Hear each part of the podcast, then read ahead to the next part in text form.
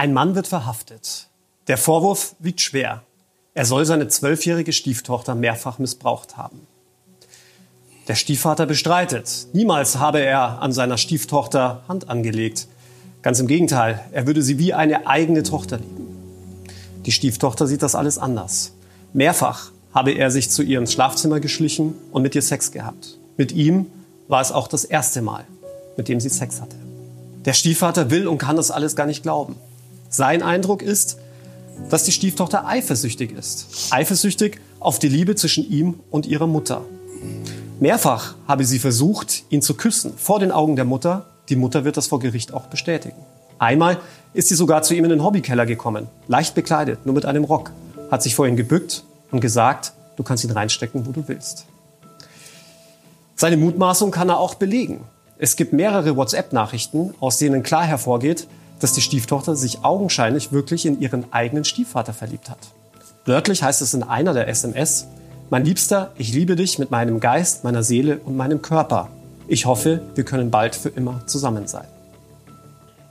Als Strafverteidiger ist das nicht das erste Mal, dass ein pubertierendes Kind Familienangehörige falsch bezichtigt, sei es aus Frust, Eifersucht oder Wut.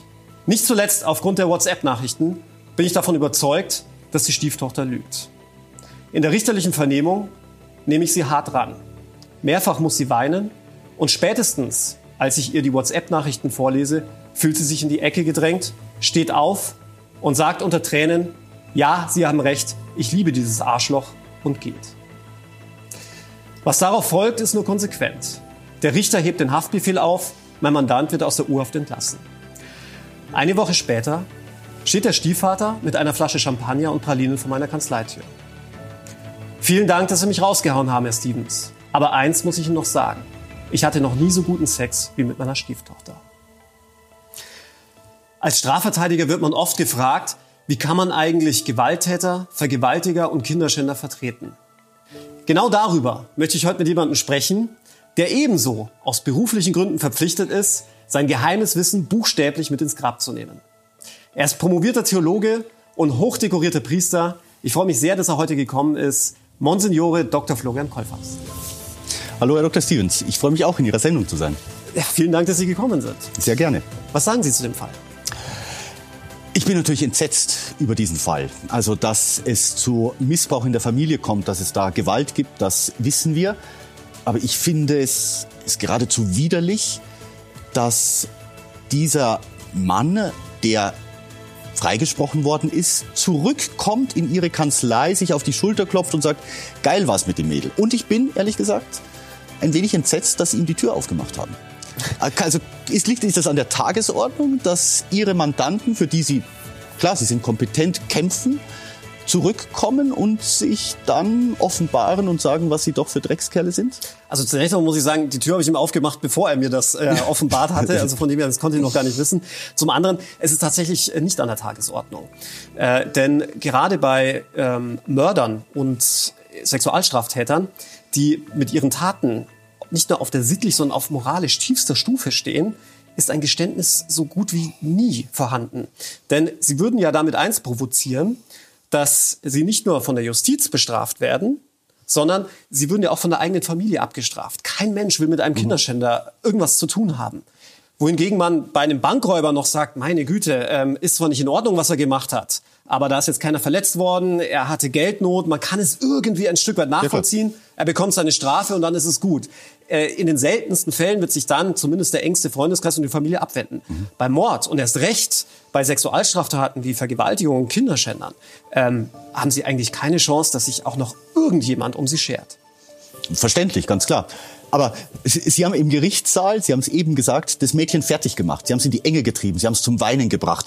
Es hat den Gerichtssaal verlassen und daraufhin, dank Ihres Engagements, ist dieser Mann freigesprochen worden. Jetzt kommt er zu Ihnen, gesteht seine Tat, klopft sich auf die Schulter, findet sich denkt für einen geilen Hengst. Gibt es eine Entschuldigung bei der Tochter? Gibt es Hilfe für die Tochter? Wird das Verfahren irgendwie aufgerollt? Ich meine, Sie sind ja jetzt im Wissen darüber, was wirklich geschehen ist. Also man könnte natürlich jetzt ganz hart sagen, ähm, das muss mir egal sein. Ähm, gleichzeitig muss man da, glaube ich, äh, das Berufliche und, und das Private trennen. Natürlich habe ich ein unfassbar schlechtes Gewissen der Tochter gegenüber. Mhm. Gleichzeitig wäre es mir absolut untersagt, mich an die Tochter zu wenden und zu sagen, ich muss mich hier entschuldigen. Ich weiß jetzt, dass es ganz anders war. Ich bin aus beruflichen Gründen verpflichtet zu schweigen. Da geht es mir ein bisschen ähnlich wie bei Ihnen mit dem Beichtgeheimnis. Auch Sie dürfen meines Wissens nach ja nicht das preisgeben, was Ihnen jemand im Rahmen einer Beichte berichtet.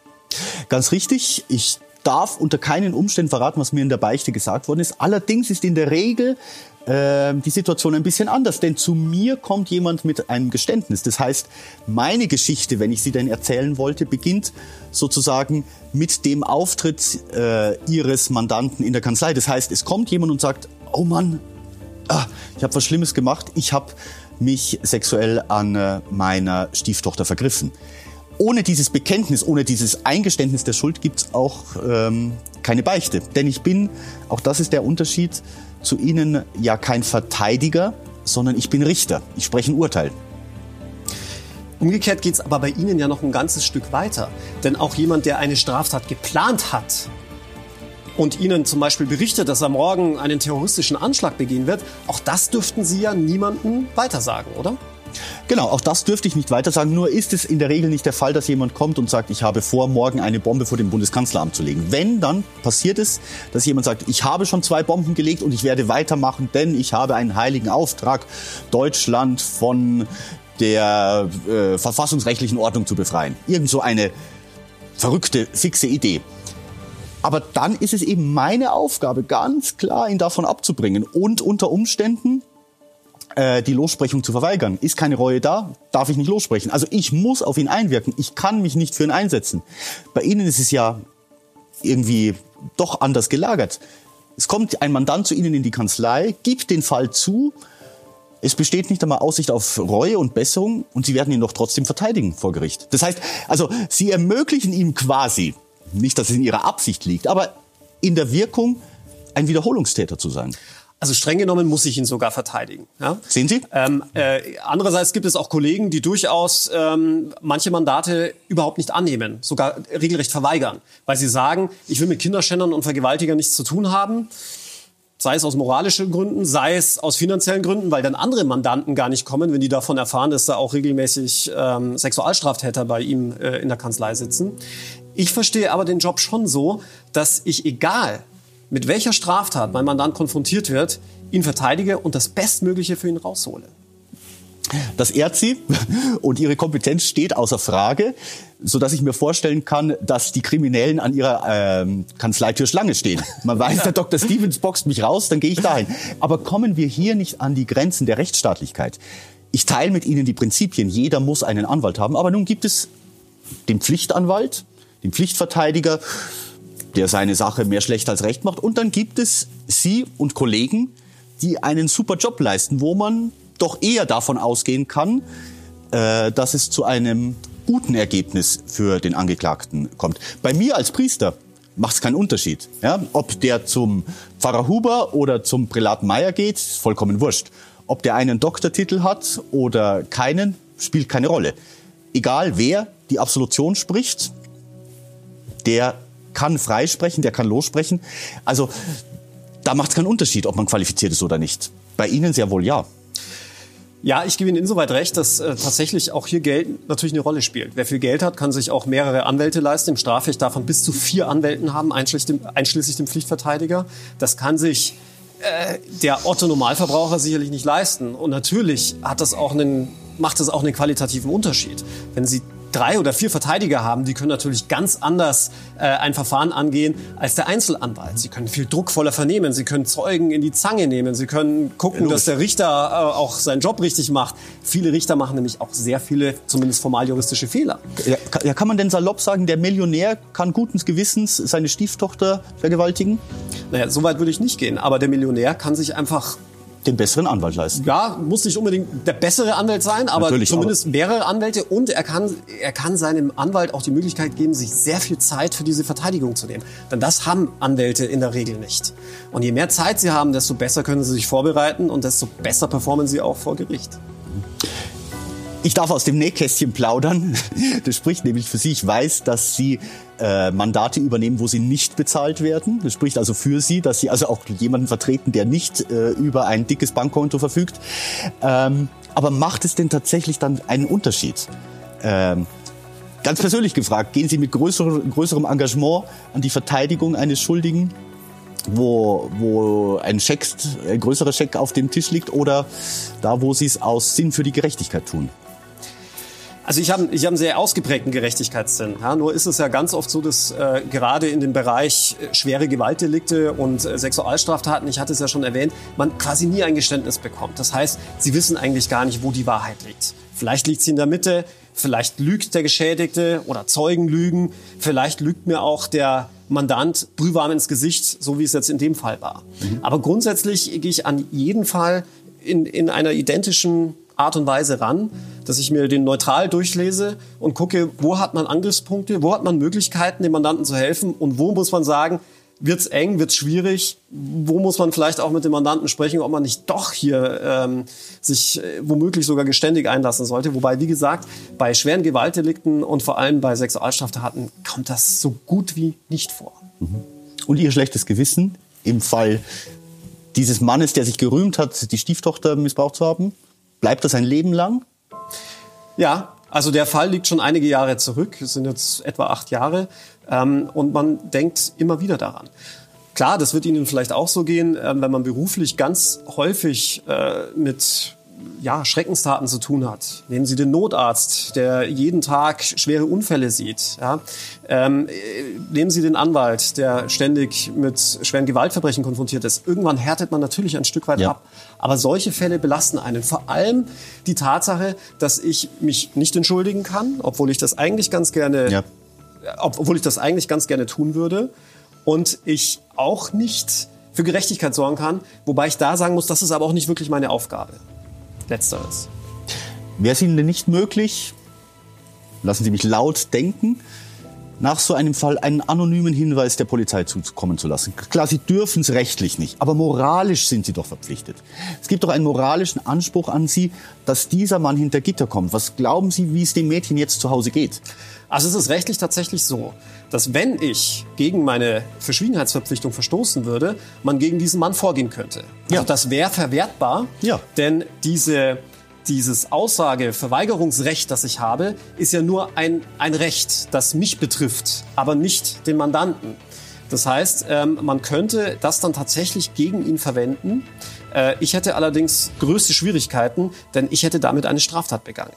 Deswegen würde ich es auch nicht tun. Sie würden es nicht in Kauf nehmen, dass sozusagen Ihre weiße Weste einen kleinen Fleck bekommt, um das Leben eines Mädchens zu retten? Äh, ja, und zwar aus einem weiteren Grund. Nicht nur, weil ich mich damit strafbar machen würde und wahrscheinlich auch meinen Job verlieren würde, sondern auch, weil man das, weil man diese Institution schützen muss. Man muss die Institution schützen, dass ein Mandant, der sich Hilfe suchen und Recht suchen an seinen Anwalt wendet, sicher sein kann, dass sein Anwalt nicht mit den Strafverfolgungsbehörden zusammenarbeiten wird. Und das ist ein so eherner Grundsatz, ähm, gegen den man meines Erachtens unter keinen Umständen verstoßen darf. Noch einmal ein Gedankenspiel. Sie erzählen mir davon außerhalb der Beichte und beauftragen mich, ohne Ihren Namen zu nennen, das weiterzugeben. Das wäre ja wär letztlich nur eine Umgehung. Daran würde sich nichts ändern. Allerdings habe ich, habe ich einen entscheidenden Vorteil Ihnen gegenüber. Ja. Wenn wir nämlich zurück zu dem Terroristen gehen, der eine schwere Straftat plant, dann sind Sie auf Gedeih und Verderb verpflichtet, das für sich zu behalten. Bei mir sähe es da tatsächlich anders aus. Denn zwar bin ich auch hier, wenn er mich im Rahmen einer anwaltlichen Auskunft mandatiert, zur Verschwiegenheit verpflichtet, aber ich kann dagegen verstoßen mit entsprechenden Konsequenzen für mich. Allerdings werden die dann gerechtfertigt. einem höheren Ziel wegen. Ja? Das ist so ähnlich, wenn Sie, wenn Sie ähm, äh, mit, dem, mit dem Bergsteiger an einem Seil hängen und den, äh, Sie drohen abzustürzen, wenn Sie den unter Ihnen hängenden Bergsteiger nicht losschneiden. Wenn Sie ihn losschneiden, begehen Sie einen eiskalten Mord. Ja? Aber gleichzeitig sind Sie gerechtfertigt, weil Sie Ihr eigenes Leben damit retten. Vielleicht nicht gerechtfertigt, aber zumindest entschuldigt. Mhm. Ja? Und da wäre es ähnlich. Also wenn der Terrorist sich mir offenbaren würde, dann wäre ich zur anwaltlichen Verschwiegenheit verpflichtet. Mhm. Gleichzeitig könnte ich dagegen verstoßen und wäre gerechtfertigt, weil ich ja damit Menschenleben rette. Mhm. Nur in diesem Fall ist das Ganze ja schon geschehen. Ich rette damit niemanden mehr. Ich habe kein höheres Recht, dass ich mir einen solchen Rechtfertigungsgrund bieten würde, sodass ich tatsächlich in diesem Fall, den ich da geschildert mhm. habe, keinerlei Chance hätte, ähm, a, den Mandanten ich sage jetzt mal salopp, hinzuhängen und B, mich tatsächlich bei diesem zwölfjährigen Mädchen zu entschuldigen. Mhm. Also man muss das Mädchen abschreiben. Ja, es, es klingt hart. Ich, ich, ich weiß, ich freue mich, dass Sie sprachlos ja. sind, weil ja, äh, ja man, man, man kann es nicht rechtfertigen. Wenn ich noch einmal nachfragen darf, äh, inwieweit sind Sie denn dazu verpflichtet, die Wahrheit zu sagen, wenn es darum geht, einen Mandanten zu decken. Also im Fall der Beichte ist es zum Beispiel so, dass wenn Sie zu mir zum Beichten kommen und jemand sagt, ach, war denn der Dr. Stevens bei dir zum Beichten? Und dadurch könnte ich irgendwie den Hinweis auf eine Sünde geben, ja, weil man sagt, ah, der war jetzt beim Beichten, weil er am Freitag Fleisch gegessen hat, ja, um ein harmloses Beispiel zu nehmen, dann dürfte ich das nicht sagen. Ich müsste sagen, ja, wie kommst du denn da drauf? Der Dr. Stevens geht doch bekanntlich nie zum Beichten. Der wird doch jetzt nicht zu mir gekommen sein. Da gab es doch auch diesen spektakulären Fall eines Pfarrers, zu dem ein Mörder gekommen war. Genau, genau. Kurz, erzählen Sie doch mal. Genau, es gibt einen Fall, der ist sogar bekannt geworden, weil er als Roman und dann auch als Theaterstück aufgeführt worden ist. Raubmörder in der Sutane heißt er ein wahrer Fall, spielt in Australien, wo ein Raubmörder, um seine Spuren zu verwischen, äh, nach der Tat in eine nahegelegene Kirche geflohen ist, das blutige Messer dem Priester im Beichtstuhl übergeben hat, sodass also seine Spuren, seine Fingerabdrücke drauf waren, gesagt hat, ich habe den Raubmord begangen, dort im Nachbarhaus. Äh, ich zeige aber keinerlei Reue, Pater. Äh, Sie werden für mich einstehen müssen und geflohen ist. Und es ist ganz klar, die Tatwaffe findet sich beim Priester. Die Spur führt wirklich aus der Nachbarschaft hin zum Pfarrhaus und er wird verhaftet, äh, wird auch eingesperrt, bekommt lebenslänglich, weil einfach aufgrund der Indizien äh, er er, ver, er verurteilt werden muss. Der Priester kann nur sagen, ich war es nicht, ich bin unschuldig, kann aber keinerlei Hinweise geben, die zu seiner Entlastung führen würden. Er kommt erst frei, nachdem sich der wahre Täter 20 Jahre später offenbart, weil ihn sein Gewissen drückt und er der Polizei bekennt, dass er eine falsche Spur gelegt hat. Nur so ist dieser Fall an die Öffentlichkeit gekommen und natürlich zu einem in allen Erstkommunionklassen beliebten Beispiel der Sicherheit des Beichtgeheimnisses geworden. Mhm. Aber da sehen Sie es. Auch da hat man ein gutes Beispiel für die Sicherheit des Beichtgeheimnisses. Vielleicht ist dieser Fall auch ein gutes Beispiel dafür, dass auch das Anwaltsgeheimnis sehr sicher ist. Aber würden Sie lügen? Würden Sie sozusagen sagen, nein, der Herr Meier war nie bei mir in der Kanzlei, um sicherzustellen, dass auch außerhalb des Gerichtes nicht Dritte auf die Idee kämen, der hat sich irgendwo schuldig gemacht und braucht jetzt anwaltliche Hilfe? Genau, müsste ich sogar. Ah ja. Ähm, das geht sogar so weit, dass ähm, gerade bei verurteilten Sexualstraftätern, die ja im Gefängnis auch dort auf sittlich tiefster Ebene stehen, die müssen wirklich um ihr Leben fürchten, mhm. ja? weil die Mitgefangenen die äh, regelrecht lynchen und massakrieren würden. Also das gilt vor allem für Kinderschänder und Vergewaltiger. Da geht es so weit, dass wir tatsächlich schriftlich lügen, indem wir dann, wenn wir Korrespondenz mit dem Mandanten führen, nicht etwa schreiben, sehr geehrter Herr Mayer, in Ihrer Strafsache wegen Vergewaltigung teilen wir Ihnen Folgendes mit, sondern wir schreiben dann, sehr geehrter Herr Mayer, in Ihrer Sache wegen schwerer Körperverletzung, in Ihrer Steuerstrafsache und so weiter, äh, teilen wir Ihnen Folgendes mit. Damit die, die Mithäftlinge gar nicht erst auf die Idee kommen, warum ja warum dieser Mandant einsitzt. Es geht sogar so weit, dass manche Mithäftlinge sich die Anwaltskorrespondenz zeigen lassen, um zu sehen, wegen was sitzt der eigentlich ein. Und dann ist es natürlich Gold wert, dass da drauf steht in ihrer Steuerstrafsache, ja, ja. als vielmehr in ihrer Sexualstrafsache. Aber, aber jetzt, jetzt mal unter uns, Herr Dr. Stevens. Am liebsten würde ich mir den Priesterkragen rausnehmen. Wäre es denn nicht ganz heilsam, für manche Sexualstraftäter und Mörder. Sie würden in deutschen Gefängnissen härter rangenommen werden. Machen wir den Blick zu US-Gefängnissen. Äh, um dann wirklich zu einer Art Bekehrung und Reue zu kommen, als hier mit Recht auf Fernseher, Sie wissen es besser als ich, acht Quadratmeter Zelle, Einzelhaft, sozusagen ein mehr oder weniger angenehmes äh, Leben zu verbringen, bis sie denn nach, auch das wissen Sie besser, 15, 20 Jahren entlassen werden und sich denken, na ja, auf zu neuen Taten. Also ich gebe Ihnen insoweit recht, dass äh, sicherlich die deutschen Gefängnisse und die Haftbedingungen in Deutschland zu den besten weltweit zählen. Also man braucht gar nicht weit nach links oder rechts gucken, um zu sehen, wie äh, schlimm es in anderen Gefängnissen zugeht und äh, das sicherlich auf die Läuterung und auf die Reue möglicherweise Auswirkungen hat.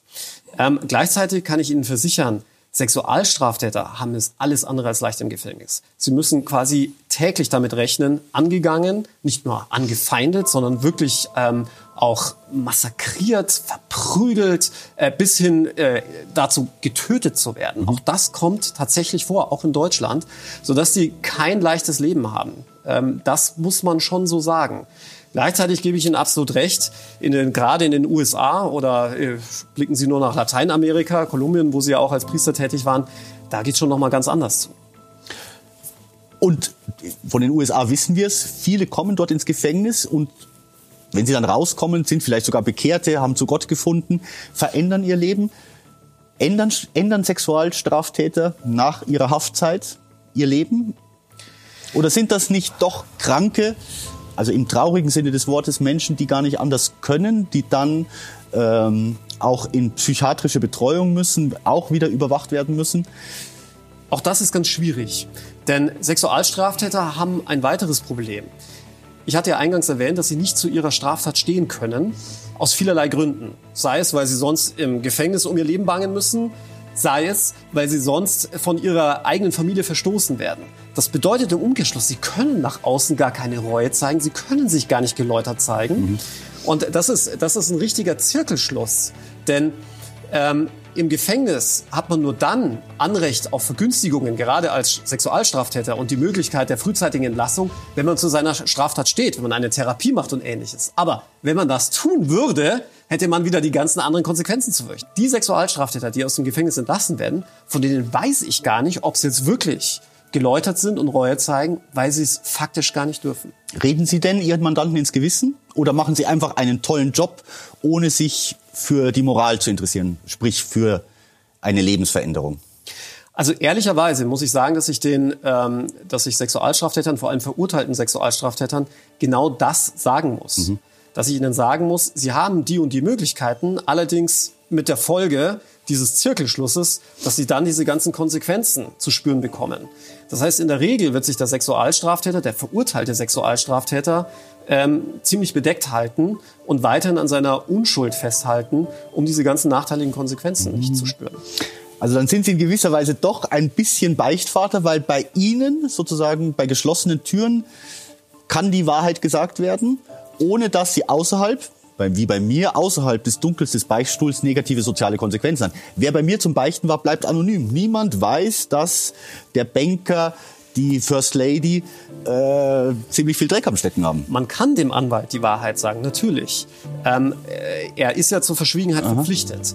Aber das wissen auch die Straftäter, das hindert den Anwalt schon gehörig auch in seiner äh, Art der Verteidigung. Sie Denn wollen ein Anwalt darf nicht lügen vor Gericht. Also ich darf mich nicht Ach. hinstellen, wenn mir jemand sagt, ich habe den und den ermordet oder ich habe die und die vergewaltigt, dann darf ich mich in meinem Plädoyer nicht hinstellen und sagen, hohes Gericht, ich bin der ich bin der festen Überzeugung, darf ich schon sagen.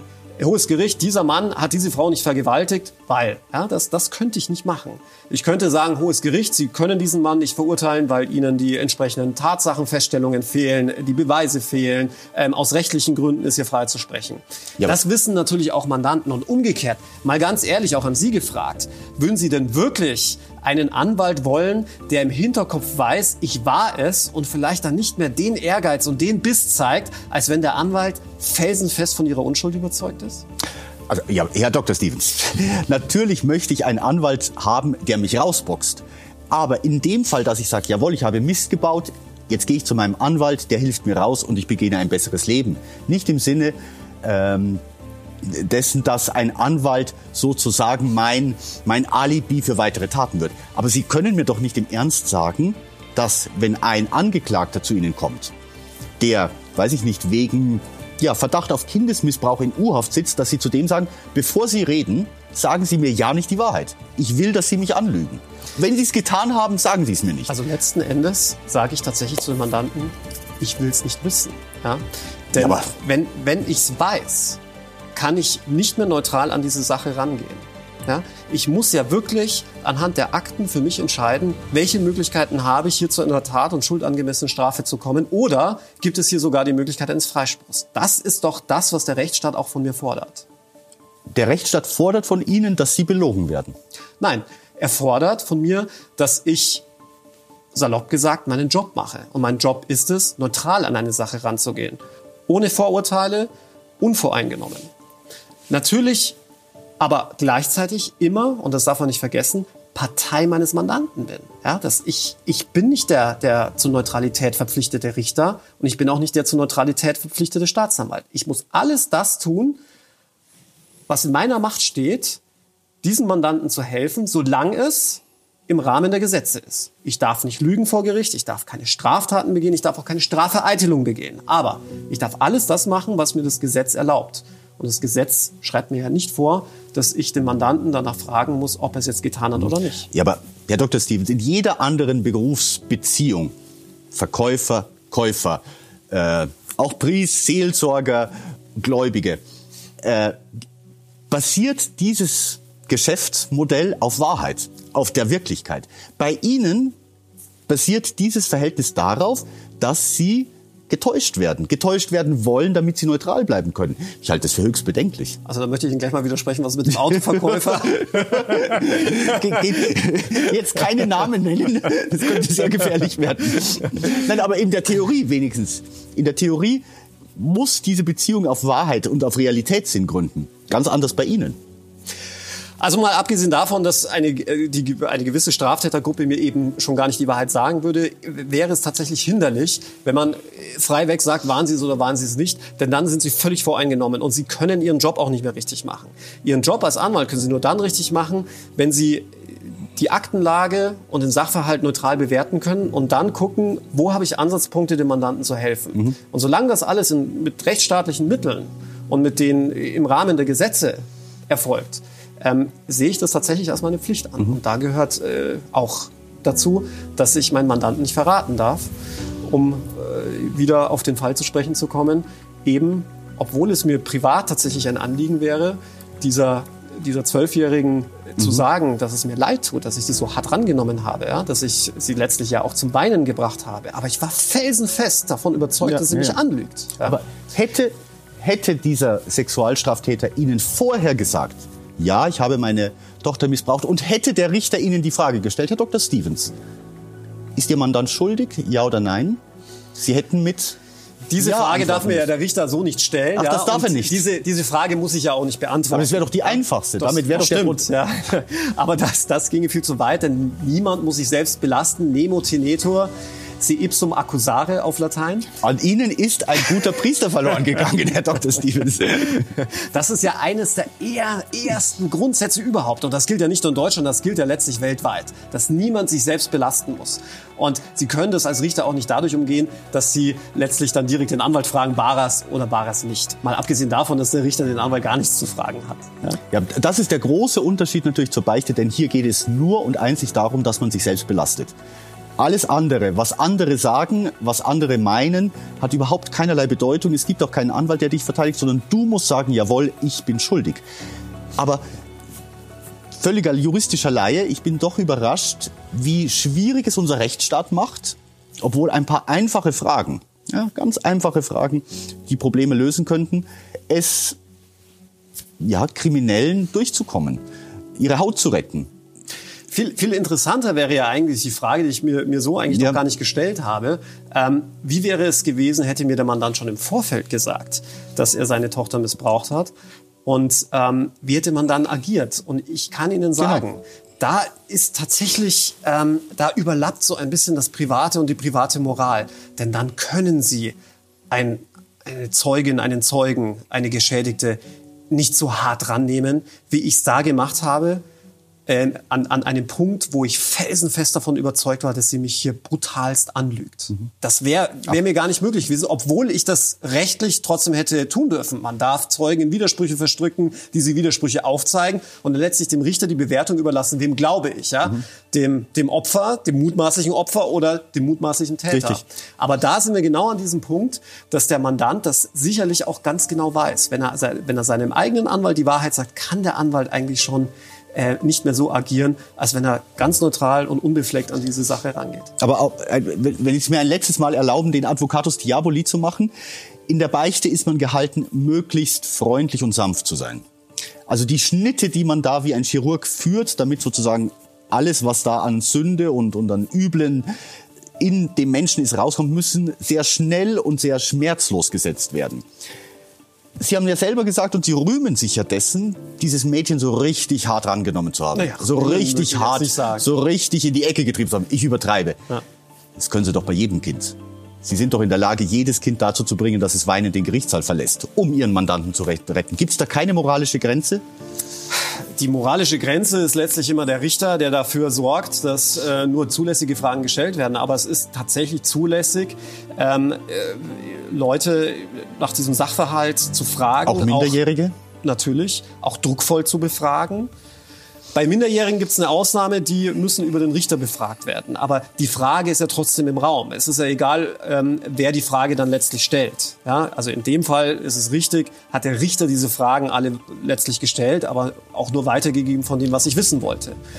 Und klar fühlt sich dann jemand in die Ecke gedrängt, wenn man belastbare WhatsApp-Nachrichten hat, aus denen klar hervorgeht, dass ähm, ja, hier Nein, eine gewisse, eine gewisse Affinität war ja da. War nicht reine das, Rhetorik. Da, genau, aber das, das änderte ja nichts daran, dass das falsch war, was dieser Erwachsene gemacht hat.